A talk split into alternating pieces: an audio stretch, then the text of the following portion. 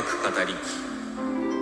はい、皆さんこんにちは、ケイリンです。この番組は私、ケイリンが推しのアイドルの話や好きな本の話、自分の創作の話などを好き勝手に語り散らす番組です。ということで、またまたまたまた安定の1日遅れでお題で創作の収録でございます。もうね、本当いっそ収録版木曜日っていうことにしちゃおうかなという気もしてくるんですけれども、まあそうするとまたね、さらに1日遅れたりすると思うんでね、ここは一応水曜日という前提でやってますよということで続けさせていただきたいと思います。どうぞご了承ください。はい。ということで今回のお題ですね、えー、今回のお題は、尊敬する人の尊敬ポイントを3つ教えてくださいというお題でした。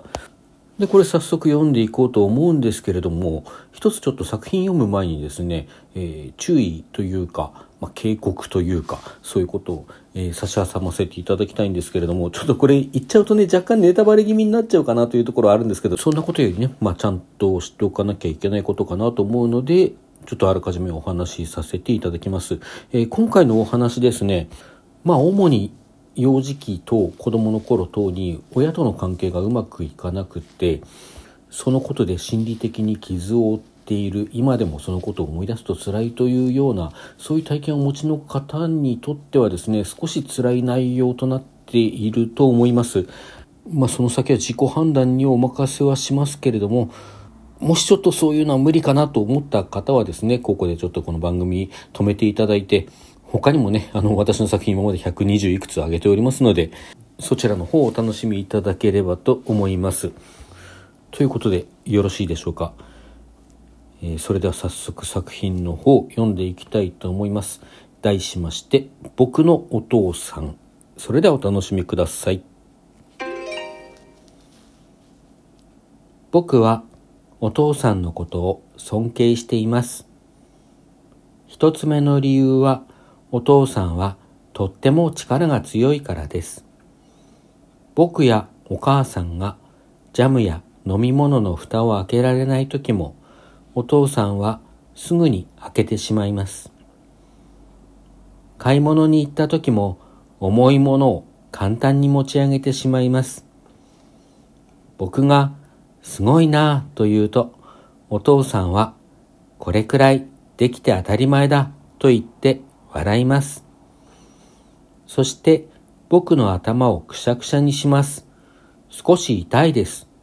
僕がやめてよと言うとお父さんはまた笑います。二つ目の理由はお父さんは声が大きいからです。公園で遊んでいる時もお父さんに呼ばれるとすぐにわかります。お家で笑う時もすごく大きい声で僕は時々びっくりします。お酒を飲むともっと大きい声になります。だからお父さんが怒るととても怖いです。びっくりして体が動かなくなります。でも僕が悪いからお父さんは怒ります。三つ目の理由はお父さんはとても頭がいいからです。お父さんはいろんなことを知っていて僕に教えてくれます。僕がお父さんすごいねと言うとこれくらい常識だと言います。お父さんの話は難しくて時々よくわかりません。わからないと言うとこんなこともわからないのかと怒られるので黙っていると何とか言えと怒られます。そして、なんでお前はこんなこともわからないんだと言います。僕が悲しくなってしょんぼりしていると大きい声でこっちを見なさいと怒ります。お父さんはお前は本当にバカだなと言います。なんでお前みたいなのが生まれてきたんだと言います。お母さんにも、俺の血じゃないぞ、お前の方だろう、と言います。僕はもっと悲しくなります。でも、泣くとお父さんはもっと怒るので我慢します。お父さんは、こんな息子がいるなんて人にも言えやしないと言ってお酒を飲みます。そしてまた僕にわからない話をして怒ったり叩いたりします。僕の頭が悪いからです。僕はバカです。お父さんが100回そう書けと言いました。僕にわからないことを何でもわかるお父さんを僕はとても尊敬しています。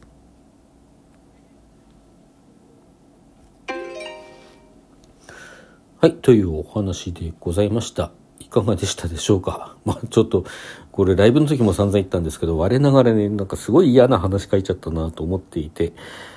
うんなんか、まあ自分自身ね、まあ二人の子供の父親ですけども、まあなんというかこういう父親良くないよねっていうだけじゃなくてこう自分がじゃあ理想的にねこう綺麗にというかこういうことを一切言わずにせずに本当に子供を育ててこれたかなっていうとなんかすごくいろいろと嫌なこともいっぱい言ったなとかそういうことを思い出したりしてねちょっと、まあ、いろんな意味で書いてて辛くなるうん、そして読んでても辛くなるお話でした。まあ皆さんにもね、結構辛いお話ではあるんじゃないかと思うんですけども、まあそれはそれとしてね、こう一つのフィクションとして書いてはいるので、まあお楽しみというのもちょっと不適切であるかもしれませんけどね、こういうフィクションとして何かしらを感じていただけたのであれば幸いでございます。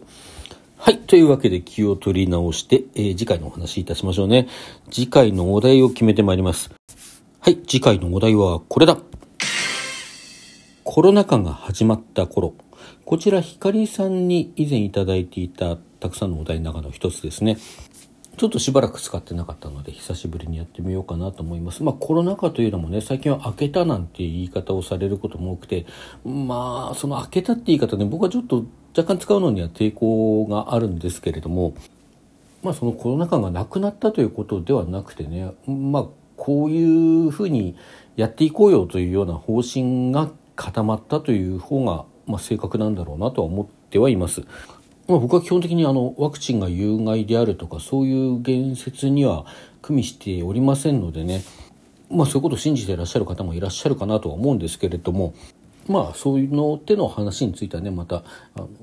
場所を改めて話すことがあればお話ししようかなと思いますけれどもまあまあそんなわけで今回のお話もねそのコロナただの風邪であるとかワクチンは害があるだとか本当はこの薬が効くのなんで使わないんだとか、まあ、その手の話とは一線を画したところで、えー、お話を作ることになるかと思います。どうぞご了承ください、まあ、そしてまたね、まあ、こういう付き合いを5類第5類としてのね付き合いをしていくよというような形で今やっているわけでまあこれからだんだんこう日常的な要するにインフルエンザぐらいのね今扱いをインフルエンザ程度にしようということでやってるわけで、ま、インフルエンザぐらいの存在としてだんだんこう人の認識から薄れていくものなんだろうなと思うんですよね。まあ、そういうこう入り口に立っている現在にこのコロナ禍が始まった頃というのをもう一度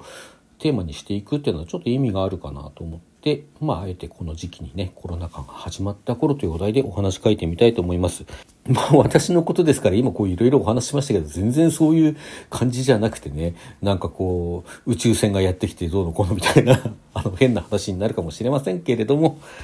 まあ、このお題今回採用する意図としては、あくまでそういうことであるということでね、はい。そして、当企画お題で創作では常時参加者を募集しております。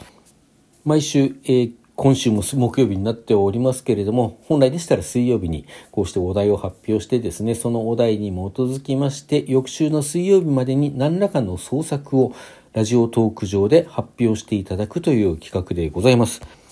概要欄にハッシュタグお題で創作というのをつけていただければね、どんなものでも構いません。私は短い小説を書いておりますけれども、詩や短歌、俳句など、まあ、あるいは音楽なんかでもね、こう、ラジオトークで発表しやすいかなというふうに思っております。視覚的な作品、イラストですとか映像作品なんかでも、ウェブ上に発表してですね、このラジオトークでは作品に関するトークをしていただいて、概要欄にリンクを貼っていただくというような形であれば、ギリギリお題で創作をね、このラジオトークで発表したということになるんじゃないかと思いますので、まあ、その他様々なですね、